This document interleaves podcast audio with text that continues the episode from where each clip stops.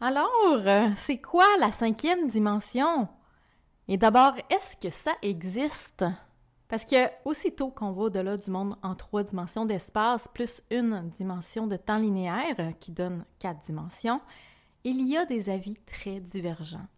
Et je dis ça parce que pour les gens qui s'en remettent à la science académique aujourd'hui avec plus de quatre dimensions, eh bien, on entre dans un grand inconnu hypothétique. C'est trop compliqué et c'est réservé généralement à l'élite des physiciens et des mathématiciens.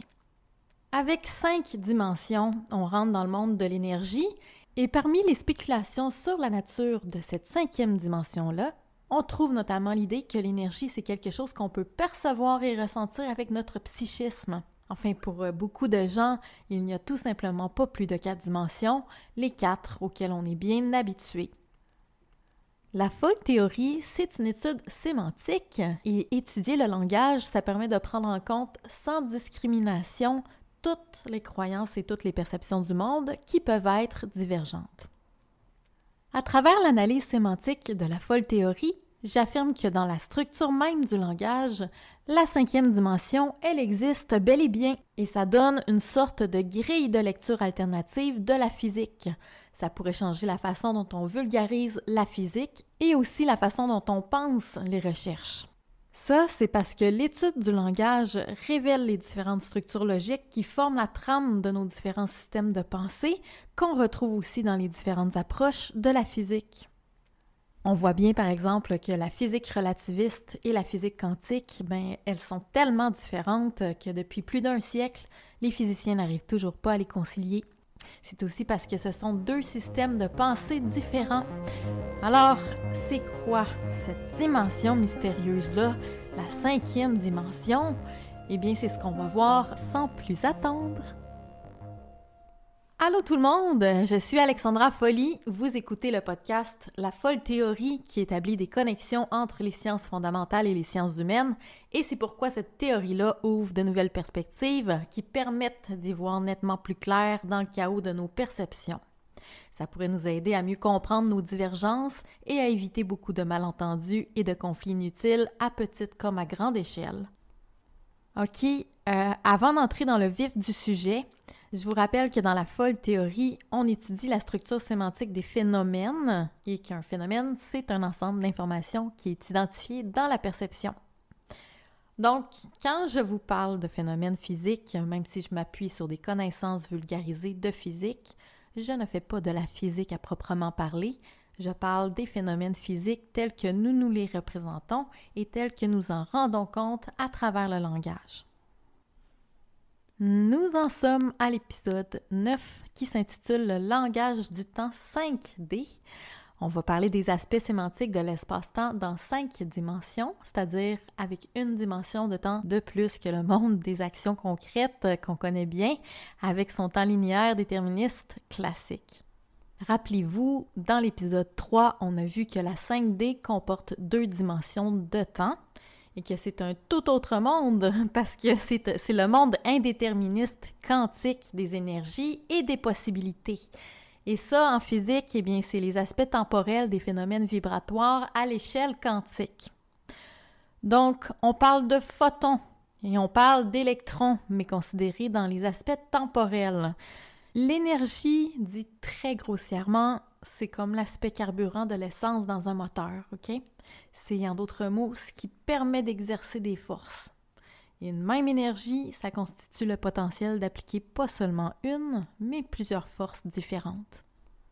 Pour donner un autre exemple, eh avec la même énergie électrique de la batterie d'un téléphone cellulaire, on peut faire fonctionner le processeur, on peut allumer la diode de l'appareil photo, on peut faire fonctionner le vibreur, puis on peut aussi produire du son avec le haut-parleur.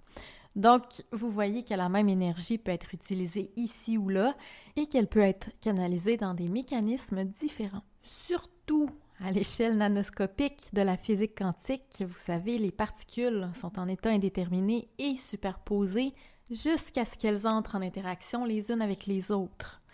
Même si ça paraît incroyable, ça signifie que les particules sont bel et bien dans plusieurs états et à plusieurs endroits en même temps, jusqu'à ce qu'un événement quantique détermine où et comment elles seront agissantes. Donc, l'énergie des particules constitue en quelque sorte un champ de possibilités. Le cours des choses, ça peut prendre plusieurs chemins, et alors une ligne de temps ne suffit plus, il faut une dimension de plus pour dessiner plusieurs chemins possibles, et donc c'est un temps de possibilités à deux dimensions. C'est pour ça que cet univers-là devient beaucoup plus facile à comprendre à partir du langage parce qu'on utilise couramment le vocabulaire des possibilités 5D dans notre quotidien et ce, on le fait naturellement. Les phénomènes énergétiques sont comme le liant de l'univers, comme un genre de, de colle de l'espace-temps. Donc, la 5D, c'est tout ce qui concerne les liaisons. Ce mot-là, c'est d'ailleurs un mot-clé de la 5D parce que l'énergie, c'est ce qui met toutes les choses en interaction.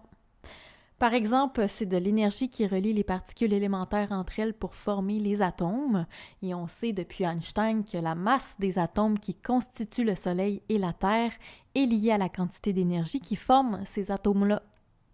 Plus il y a de l'énergie, plus ça pèse. Alors, c'est l'énergie qui produit la masse et entraîne l'attraction des corps physiques. Ça, c'est euh, le, fameux E égale mc au carré.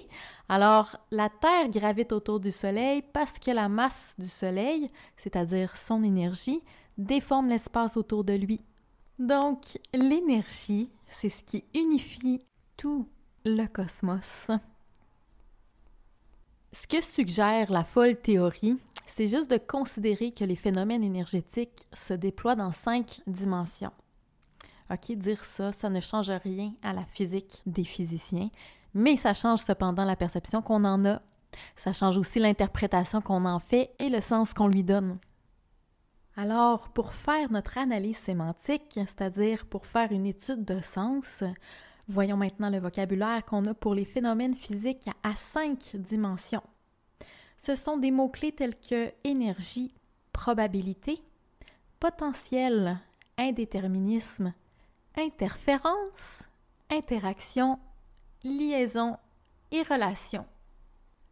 Je sais que ça peut sembler plutôt compliqué de trouver ce que tous ces termes-là ont en commun, et c'est normal parce que c'est de l'énergie. Et l'énergie, c'est plus subtil que la perception de la matière concrète par l'intermédiaire de nos sens physiques non seulement ce n'est pas juste de l'espace, mais c'est aussi du temps. Donc, c'est déjà abstrait. Et en plus de ça, eh bien, c'est un temps non linéaire. en d'autres mots, c'est un temps avec de multiples lignes de temps. Donc, on peut dire que la 5D, c'est un univers intangible et diffus qui n'est pas concret dans le sens commun de la réalité matérielle. Alors, notre induction, c'est qu'il s'agit du champ sémantique des possibilités. Ce qui constitue les différentes possibilités, c'est les multiples chemins que peut emprunter l'énergie pour faire interagir les choses. Ces chemins-là, c'est ce qui relie les choses dans l'espace-temps. Donc, cinq dimensions, c'est le domaine des relations. Les relations, c'est-à-dire les, liaisons énergétiques, c'est ce qui fait que telle ou telle chose peut se produire. Autrement dit, les relations forment les potentialités. ça me pique, mon.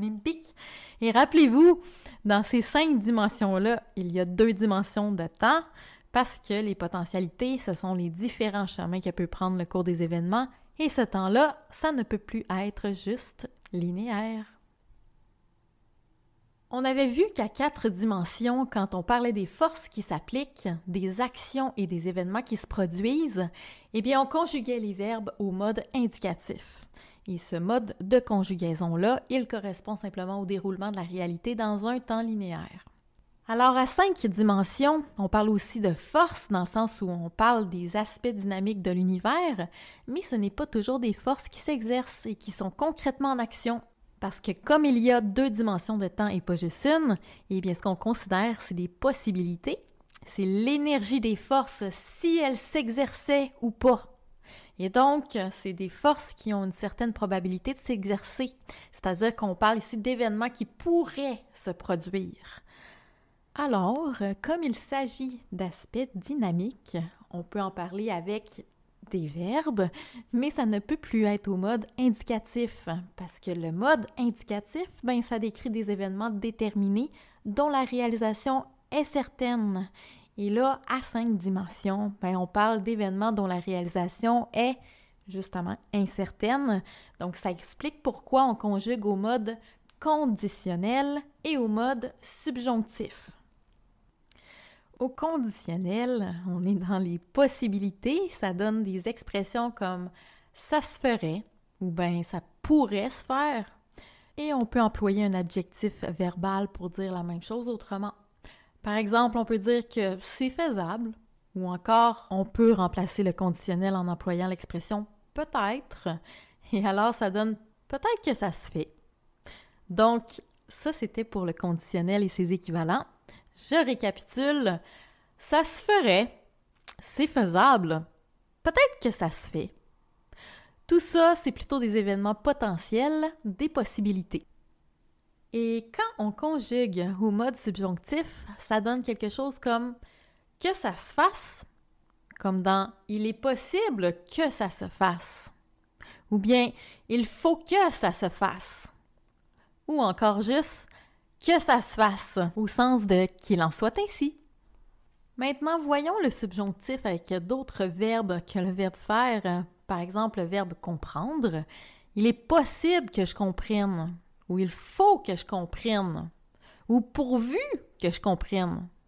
Et maintenant avec le verbe boire, il se peut qu'elle boive du jus de pamplemousse, ou il faut qu'elle boive du jus de pamplemousse, ou j'aimerais qu'elle boive du jus de pamplemousse.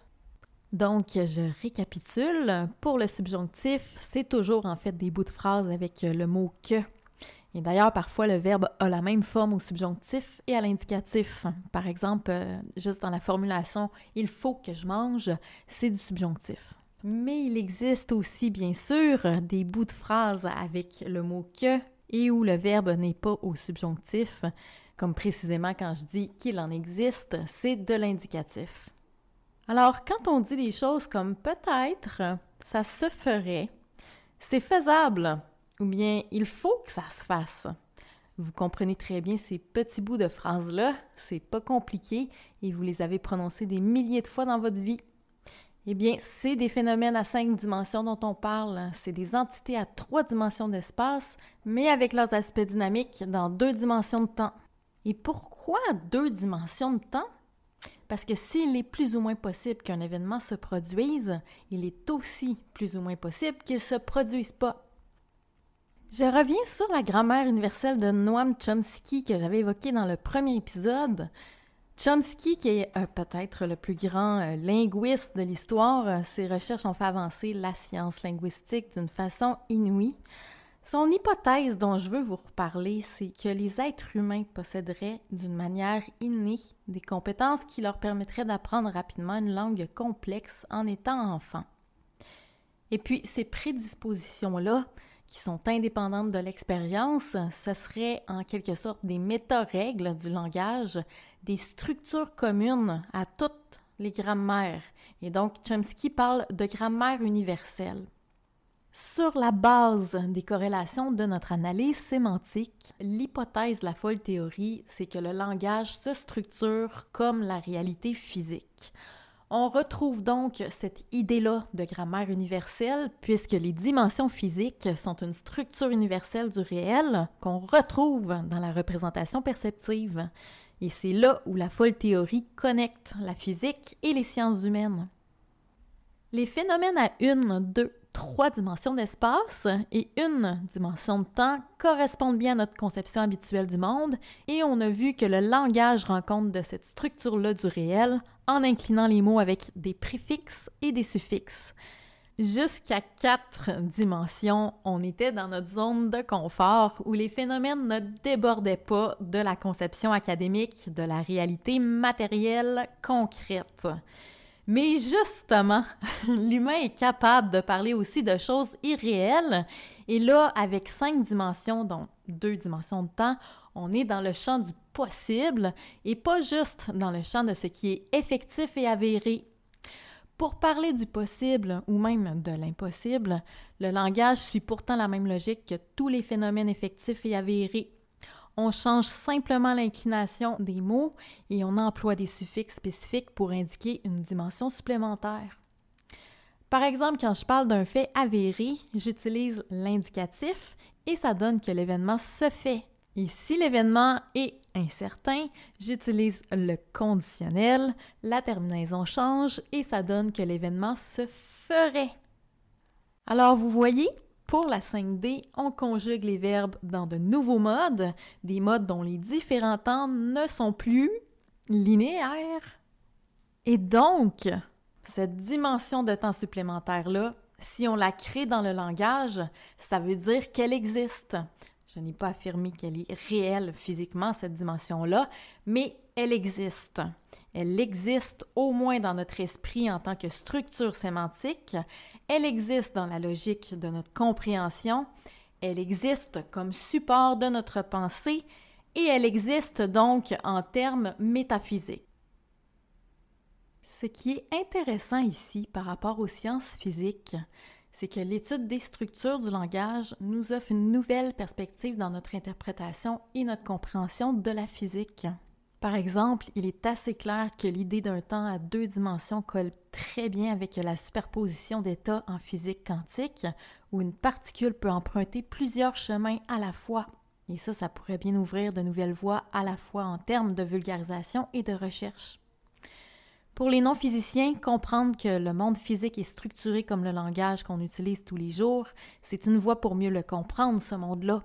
Et pour les physiciens, envisager que le temps peut avoir plusieurs dimensions, c'est aller plus loin dans la conception du lien entre l'espace et le temps et s'ouvrir à l'idée que, comme l'espace, le temps n'est pas unidirectionnel.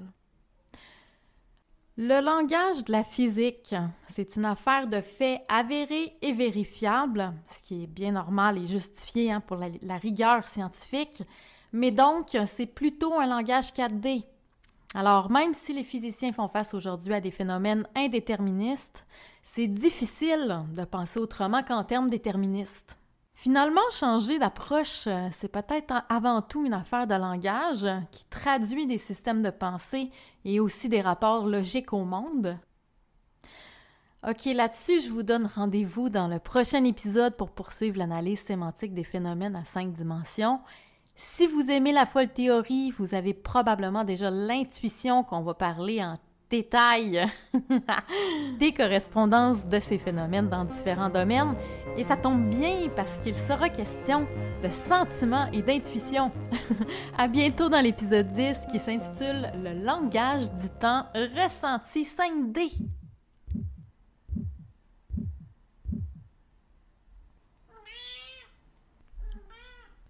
Tu veux dire quelque chose?